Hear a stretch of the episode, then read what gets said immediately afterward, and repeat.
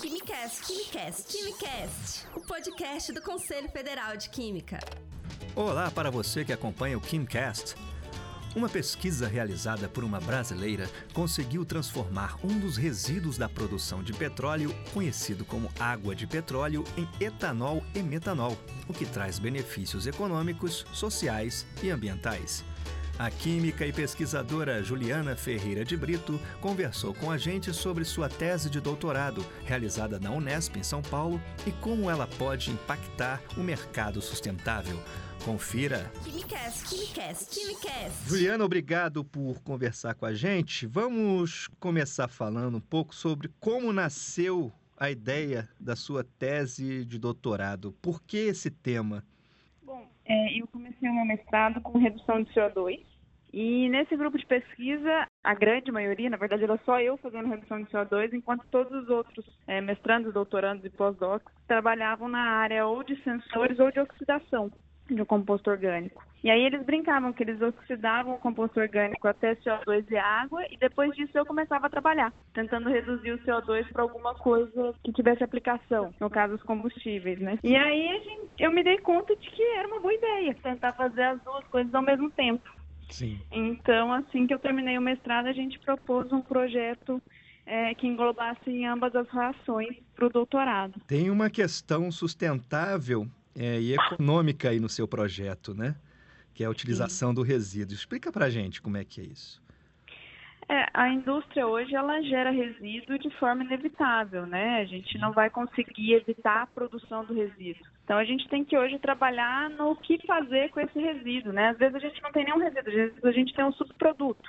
Uhum. E aí a gente tem que aplicar isso de alguma forma. Então, a ideia era tornar esse tratamento de resíduo um pouco mais viável economicamente, porque tratar o resíduo por si só tem um custo agregado. Uhum. Então, se a gente conseguisse tratar o resíduo gerando um subproduto em troca, isso seria algo é, interessante, economicamente viável e mais sustentável. Certo. Então, com a oxidação do resíduo orgânico, a gente gera CO2 e água e a gente consegue reduzir esse CO2 gerado até um combustível como o etanol, metanol.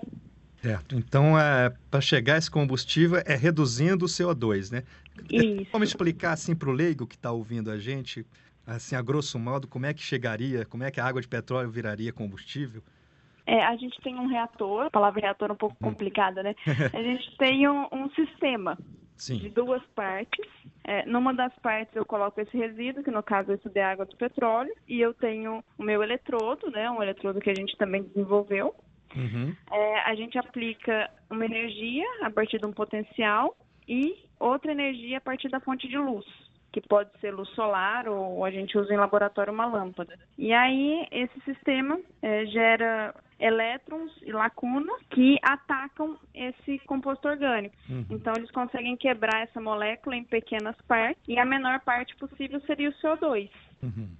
E aí esse CO2 reagiria com esses elétrons gerados produzindo metanol numa outra reação. E o seu projeto não parou por aí, né? Você vai, vai tentar um pós-doutorado, vai aplicar melhor? Hoje eu já faço pós-doutorado no UFSCar. Uhum. E a linha que a gente está desenvolvendo lá no UFSCar seria a redução de nitrogênio atmosférico para a produção de amônia. Porque hoje o grande gasto mundial de energia e, consequentemente, financeiro é para a produção de amônia, uhum. porque a nossa indústria agrícola precisa muito de amônia para produzir alimentos.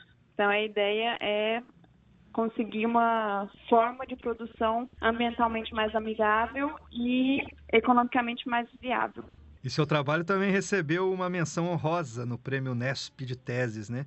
Nossa, é muito gratificante. É muito gratificante, porque hoje a gente trabalha na, na área de pesquisa dentro da universidade de forma muito isolada da sociedade, né? A sociedade não tem percepção do que a gente faz. Uhum. E como a gente fica ali de forma isolada, trabalhando só com os pares, às vezes você se pergunta se você está no caminho certo, né? Uhum. Você se pergunta se aquilo é realmente relevante, se você está realmente chegando em alguma coisa, se existiria aplicabilidade para aquilo. Então, quando você tem um reconhecimento, é a comprovação de que sim, né, de que tudo valeu a pena, porque é, são anos né, dedicados a uma pesquisa dessa. Quimicast, Quimicast, Quimicast. Esse foi mais um KimiCast. Eu sou Arthur Rosa e para outras informações acesse www.cfq.org.br. Até a próxima! Você ouviu KimiCast, o podcast do Conselho Federal de Química.